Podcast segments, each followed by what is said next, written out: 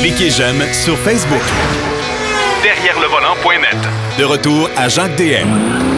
Dans le deuxième bloc de l'émission, pour vous faire sourire un peu, parce qu'on va, on va finir euh, notre année comme ça, parce que vous savez que dans les prochaines semaines, on va vous présenter les bilans de nos collaborateurs, bilan 2020, prévision 2021. Euh, mais euh, notre ami Denis Duquet, lui, euh, il a toujours des choses assez, euh, assez spéciales, assez particulières à nous présenter. Et aujourd'hui, on va savoir que conduit les républicains aux États-Unis puis les démocrates. je ne sais pas où tu as pris ça, Denis, ce sujet-là, mais Ah, c'est ben. assez, assez curieux, merci. Mais ça, c'est dans la magazine Forbes. Là. Mais il y en a plusieurs autres euh, sondages. Mais celui-là, c'est le plus récent, probablement le plus crédible, compte tenu de la source euh, Ouais. euh, qui, eux autres, ont pris la compagnie de les résultats de la compagnie de recherche Strategic Vision, NVES. Puis là, il y a des différences. Non seulement le pays est divisé là, entre les Trumpistes puis les, les Bidenistes, là, Ouais. mais euh, républicains, démocrates, il y a un fossé. C'est deux lignes parallèles qui se rencontreront jamais. Et on, on voit ça aussi, la différence, par le choix de véhicules. OK. Euh, les démocrates, Ouais. je vais t'en citer 5-6, ça, ça va, va être allumé là-dessus. Premier, Honda Civic Berlin. Deuxième, Honda Accord. Troisième, Subaru Forester. Jeep Compass, Honda CRV et Nissan Sentra. Ben, ça faire plaisir à ceux qui, qui courent dans la nouvelle série. Oui. Et, puis aussi, parce qu'aux États-Unis, il faut que tu sois, que tu votes, il faut que tu t'enregistres comme républicain, démocrate ou indépendant. OK. C'est indépendant progressiste. Eux autres, c'est en premier Tesla Model 3, Honda Civic Berlin, Toyota RAV4 hybride, Honda Civic Hatchback, Chevrolet Trax et Kia Forte Berlin. OK. Euh, je coupe ça là, là, tu vois un peu la tendance là, euh, Ouais. des deux, parce que les autres, c'est toutes la même chose. Il y a Nissan Volkswagen Tiguan, Subaru Crosstrek et Tesla Model Quand 3. on, quand on regarde ça. Denis, les démocrates puis les indépendants euh, progressistes, euh, c'est des voitures quand même qui sont relativement abordables, euh, euh, relativement économiques, relativement écologiques. Petit, compagnie. petit gabarit, là, puis qui consomme peu. On Là- passe chez les républicains. Oh boy! Ces gens-là, là, ils, ils croient, ils croient pas au réchauffement de la planète. Ils disent que c'est une rumeur lancée par les Chinois. ils, ils croient pas que Trump a réellement perdu, même s'il y a 8 millions de votes en sa défaveur. Et on commence, mon petit gars. Le premier, le Ram 2500, 3500, rien de moins. Le Ford, le Ford F-150, le GMC Sierra 1500, Ouais. Chevrolet Silverado 1500. Et moi, je suis un peu déçu. Je pensais que ça aurait été 2005, 3005, mais le Ram 1500, le Ford Explorer, le Ford F250, le Toyota Tundra, GMC Sierra 2005-3005, Chevrolet Silverado 2005-3500. Ben voyons donc, c'est juste des camions. C'est parti d'embrasseur d'arbre. Et si tu remarques à la télévision aux nouvelles, quand il y avait des ralliements des pro-Trump, là, Ouais. C'était tous des gros pick-up. Là, il y avait affiché des- deux gros drapeaux américains là, dans la boîte, là, les ouvertures pour mettre des supports. Là. Ouais. Puis ils se promenaient, là, puis ils ont, ils ont poussé l'autobus de, de, du- de, de campagne de Biden. Ils l'ont entouré, puis ils disaient qu'ils l'escortaient, mais ils voulaient l'envoyer dans le champ. C'était tous des camions. C'est tout, à toutes les fois. Puis, euh, mais en plus, les bateaux, ils aiment bien ça aussi. Puis, on fait une manifestation à lac Michigan, en face de, de, de la rivière Sainte-Claire, là, euh, en face de Détroit. Puis, ils, ils ont tourné en rond, ils ont fait tellement de vagues que les bateaux, la moitié ont coulé parce qu'ils pouvaient pas. Ils étaient, ils étaient quasiment inondés eux-mêmes. Hey. Puis les électeurs conservateurs non affiliés, on est dans la même branche. Ford F250, Ford F150, Ford Ranger, là, petite erreur, Kia Forte Berlin, Ouais. le Jeep Wrangler Unlimited, le Honda Odyssey, Chevrolet Silverado 2500, 3500, Mazda CX-9, Ram 1500 et GMC Yukon. Bon, en bon français, là, du côté des démocrates et du côté des républicains, c'est le jour pas la nuit, ça n'a pas de bon sens. un il y a un mur les sépare.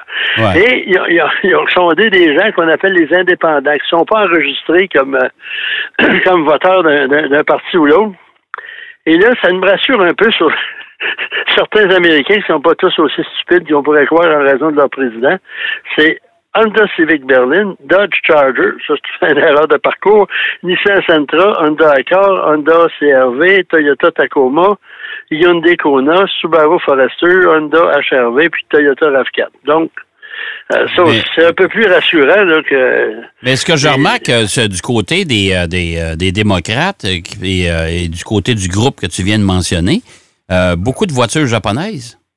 Oui, il n'y a presque pas de voiture Ben américaine. non, ben non, c'est quand même ben, curieux.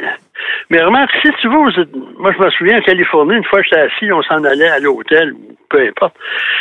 Puis là, je regardais, on était entouré de voitures là, sur une des, des multiples autoroutes du coin, puis il y avait presque pas. Des berlines américaines, j'en ai pas vu. Des berlines de luxe allemandes, ça, il y en avait. Puis la seule fois que je voyais des Made in USA ou des marques américaines, c'était des VUS puis des camions. OK. Et là, si on voit les produits américains, c'est juste des trucks. Ben, c'est ça. C'est, c'est- on, on voit bien Ford a abandonné la- la fabrication de voitures parce qu'il n'était plus là.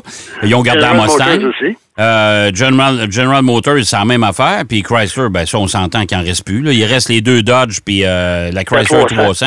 Mais ça, écoute, c'est un dinosaure. Là. C'est, moi, ça fait rien. Moi, toi, ça, 300, là, on, a le réflexe de dire comme chroniqueur automobile, là, c'est vieux, puis ça n'a pas changé. Mais le seul reproche que je peux faire à ce véhicule-là, là, à part de sa vétusté, ben, de ses origines lointaines, parce que c'est pas un auto vétus, regardes l'équipement, là, il est à la hauteur de tout le monde. Euh, c'est c'est le fait qu'il est cher. Ils le vendent très cher pour ce que c'est, surtout que ça fait quasiment 20 ans de, ouais, que c'est sur le marché. Mais on peut pas dé- déclasser une auto parce qu'elle est vieille, là. ouais. Et si on fouille un peu chez les Mercedes puis BM, il y a beaucoup de vieilles plateformes là-dedans qui traînent. Là. Ouais. Euh, je me suis, euh, j'ai, là, j'ai pas fini mes, mes recherches, mais je regardais là quand j'ai vu un texte d'un de mes confrères qui parlait que la Ford, là, que la, la, la 300, là, c'était quasiment, là, ça avait été euh, créé à l'ère des dinosaures, euh, que il y a beaucoup de, de voitures qu'on dit allemandes, puis si tu regardes, tu fouilles, là, la plateforme, il change de nom, mais c'est la même affaire. ouais. Puis Moi, Ouais. j'ai, parlé à un technicien d'une marque allemande. Ah, nous autres, il y en a un modèle. Ça fait là, la, la, la, la E-Class. Je pense que ça fait 15 ans qu'on a le même maudit modèle, mais il change le nom ouais. pour la plateforme. Mais il n'y a rien de changé. Mesure ça comme tu veux. Là. Ouais. Ça fait qu'on se garde un petit gêne. C'est quand même euh, les camions, mais ça. Puis même, là, Toyota Tundra, j'avais été là, à- au Texas State Fair, où il y a plus d'espace consacré aux camions qu'aux animaux, puis à, toute autre chose. Puis chez Toyota, le Tundra était monté sur une plateforme, un drapeau immense, conçu aux États-Unis, fait aux États-Unis. Puis il y en a un qui avait dit, si vous êtes patriote, si vous n'achetez pas un Tundra, vous n'êtes pas patriote, pas de minute. Là. Parce que là, il y, en a un qui dit, ah, les autres, il y a des morceaux du Mexique ici, ça, en tout cas. C'était gênant d'entendre ça, mais ils veulent absolument se passer des Américains, Toyota. Pas pour Ben. rien qu'ils sont en NASCAR, hein. Ben, exactement. Puis, ben, exactement. remarque, ils font pas un mauvais travail non plus. Non, non. Puis, ce- ceci dit, là, hier, j'ai eu une conversation avec des gens de Toyota, puis on s'est mis à parler de l'orientation de l'électrification de Toyota qui traîne de la patte, là, pour Ouais. l'instant. Ouais. Mais Toyota, ils font jamais les choses comme les autres. Si on regarde, ils sont têtus. Ils, ils prennent, ils pensent aux clients, avant d'essayer d'être en avant de la parade. Puis finalement, ils se ramassent en avant de la parade parce qu'ils font des autos qui sont fiables. Euh, qui performent pas trop pire. Puis là, ils ont découvert le stylisme, le design. Ça Ouais, quoi, ça, 10 ans, finalement. Ouais, ça, finalement, ils ont dégelé tous les designers, là. Ouais. C'est ça. Ils ont allumé le cerveau. Ouais. Ils ont tourné ça à on, puis là, on a des autos. Moi, je suis pas trop. C'est spectaculaire. Je pense pas que ça va passer l'épreuve du temps, là. Mais quand même, c'est mieux qu'avant. Alors qu'avant, on le faisait fiable. Les gens achetaient ça parce que c'était fiable, ça durait longtemps. Ah ouais. Puis là, ben, on peut l'acheter parce qu'on trouve ça beau. On a abandonné, on a abandonné chez Toyota le syndrome de la Corolla beige. Oui, c'est ça. Hein? Mais c'est comme le, le, le RAV4 Prime, là. Si on veut en acheter un aujourd'hui, le temps d'attente, c'est une année. Minimum. Ça n'a pas de bon sens, là. Ben oui, mais là, ils peuvent pas fournir parce qu'ils ont jamais pensé que les gens se tourneraient vers un. Puis, euh, c'est Ben, ils en ont pas. Mais, ils en- ont pas non plus. Moi, j'ai l'impression Ben non, qu'ils c'est ça, ils en ont fournissent pas beaucoup. Ben non. Puis ils pensaient pas, parce que ça, c'est plus cher. Puis ils se sont dit, les gens vont voir le modèle hybride au plus, puis le modèle régulier, all-wheel drive, ça va, ça va être populaire. Puis tout à coup, ils se sont fait prendre les culottes baissées, euh, façon de figurer, euh, figurative, parce que là, c'est la ruée vers ça. Puis moi, j'en ai un cette semaine, là, puis euh, ça fait trois fois que je me demande, me fait demander dans les stationnements euh, comment j'avais fait pour en avoir un? Avez-vous payé le vendeur? Non. Oui, je l'ai, je l'ai pas payé, mais c'est pas à moi. Puis, euh, euh, Mais, mais entre toi et moi, Denis, là, parce que là, c'est, ton deuxième sujet, là, Oui. entre, entre l'hybride, hybride rechargeable et électrique. Je pense que ça, c'est la meilleure solution de transition actuellement, tant aussi longtemps que les voitures électriques ne seront pas euh, définitivement au point. Je te raconte une anecdote. Je conduis cette semaine la Hyundai Ioniq, tout électrique. OK?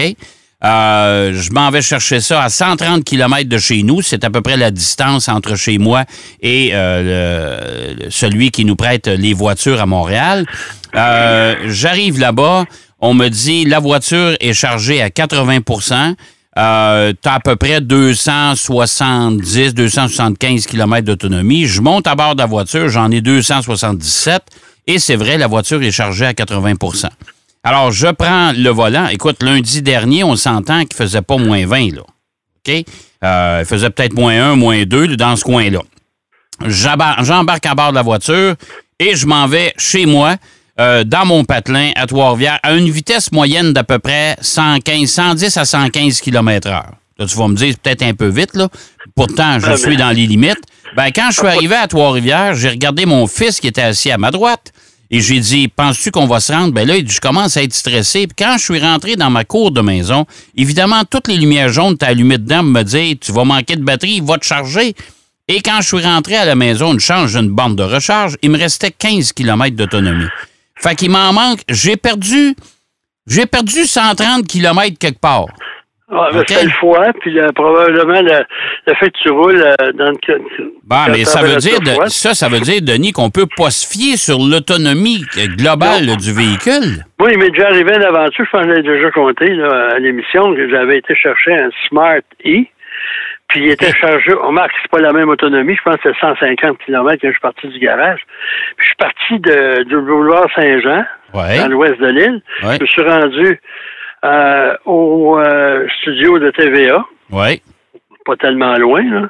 C'est peut-être, mettons, 35 km. Puis quand je suis arrivé là-bas, il m'en restait 25 d'autonomie. Ben non, c'est, ça marche pas. Puis là, c'est en hiver, puis là, moi, je roulais, là, pas, pas, de, pas de système de, climatisation, pas de radio. Euh, je roulais à 90, 80, puis je faisais attention, puis je me mettais derrière des véhicules pour qu'ils puissent me faire du drafting comme en course. Puis là, j'étais un peu inquiète parce que moi, j'habite Saint-Basile-le-Grand, puis c'est à peu près 15 km. Je me rendrai jamais. J'ai réussi à me rendre. Puis là, dans ma grande sagesse, j'ai dit, je vais le laisser de même pour voir, je le branche pas tout de suite pour voir si euh, le lendemain, il partait sur une plateforme. serait de la batterie. Puis j'avais parlé à un technicien, il dit, peut-être pas pour publication, mais il dit, dehors en hiver, ça peut rester une demi-heure peut-être là, avant que la batterie se mette à se décharger parce qu'il y a un chauffe-batterie. OK. Mais à un moment donné, il y a une batterie qui actionne le chauffe-batterie, puis là, la batterie, elle se décharge, puis euh, le chauffe-batterie chauffe la batterie, puis elle, à un moment, le foie prend. Là, fait que, euh, moi, euh, moi, ouais, ben, lithium, là, ça n'aime pas le foie. Bref. fait c'est pour ça que moi, je découvre qu'une voiture électrique, si t'achètes ça, puis dire c'est à 350 km d'autonomie, Attention, là, attention, parce que moi, avec une, voiture, avec une voiture de 277 km d'autonomie, j'ai fait Montréal-Trois-Rivières, puis il a fallu que je me recharge, ça pressait. Oui, mais euh, c'est ça, la, euh, je me souviens de notre collègue Marc Bouchard, il avait dit, il c'est la semaine d'ébroulement d'estomac, j'ai une voiture électrique. Et moi, mon fils m'avait dit, ça va être la semaine du poulet. Parce que Saint-Hubert, la chaîne Saint-Hubert, il y a des, des, bornes de recharge un peu partout, mais euh, puis même il y a des endroits qui a des bornes de recharge. L'autre fois, je suis rentré dans un stationnement souterrain, j'avais une voiture conventionnelle, mais là, il y a cinq bornes de recharge. Il y a deux livres, une Tesla, un Silverado puis un F-150. là, il y avait un gars à côté, une voiture qui attendait qu'un des camions se dégage, pour lui, en tout cas. Mais moi, pour, pour en revenir à ça, ce qui m'incite à parler des hybrides et hybrides rechargeables, c'est que Ford, sa camionnette F-150 hybride, puis moi, là, j'ai vraiment été impressionné par le camion en général. Je suis pas vraiment un amateur de camion Ford, mais cette fois-ci, ils, ont, fait tout bien, à mon opinion. ils ont conservé la même silhouette, mais c'est plus élégant, c'est plus moderne. L'intérieur, l'habitacle est très réussi. Puis, on, consomme, je pense, 40% moins d'essence. Puis je pense que c'est un bon compromis en attendant les fameuses batteries là, état solide de solid state en anglais. Oui. Puis c'est ce que Toyota attend présumément. Ils en vendent déjà un ou deux en Chine. Oui, mais c'est ce que Pierrot, euh, c'est ce que Pierrot nous a parlé en début d'émission que euh, Toyota euh, d'ici à la fin de 2021, on va commencer à avoir des véhicules avec ces, nouvelles batteries là. Et puis que le temps de recharge pas long, là, 10 minutes là, c'est parce que là pour l'instant, au moins un hybride rechargeable Ça dépend là, de votre. Mais tu sais, faire 40 km, là, euh, moi je pars de chez moi, je m'en vais à Saint-Bruno, je reviens ici, puis là, 40 km, euh, bonjour. Là. Ouais, mais si, ça malgré t'indique, ça- si ça t'indique 40 km en mode électrique seulement, ça veut pas dire que tu vas Ouais, faire ouais. 40 km, là.